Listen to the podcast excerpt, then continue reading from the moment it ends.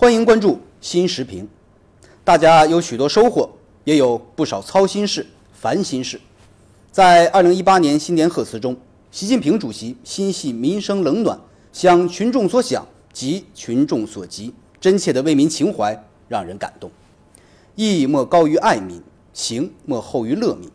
从牵挂困难群众吃的怎么样、住的怎么样，到细数教育、就业、社保、医疗、养老等百姓关心领域的问题，在近年来的新年贺词中，习近平主席对民生工作始终念兹在兹，既总结成绩，又坦陈不足；既描绘美好愿景，更要求抓细抓实，一句句贴心话，一桩桩具体事，让很多人感慨：习主席。对人民群众最关心的事了然于心，百姓有盼头，干部有干头。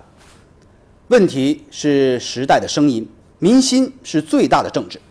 过去一年，我国各项民生事业加快发展，人民群众有了更多获得感、幸福感、安全感。进入新时代，人民对美好生活有更多期待，民生工作不能躺在功劳簿上睡觉。从脱贫到教育、医疗。住房、环保等民生问题还有很多短板要补，还有大量工作要做。正所谓利民之事，丝发必兴；利民之事，毫末必去。百姓烦心事就是干部的大事要事，就是工作的发力点。心无百姓，莫为官。对群众的态度，在民生上的作为，往往是检验宗旨意识的试金石。身为共产党的干部。必须把百姓的安危冷暖时刻放在心上，问需于民，问计于民，关怀群众疾苦，切实造福人民。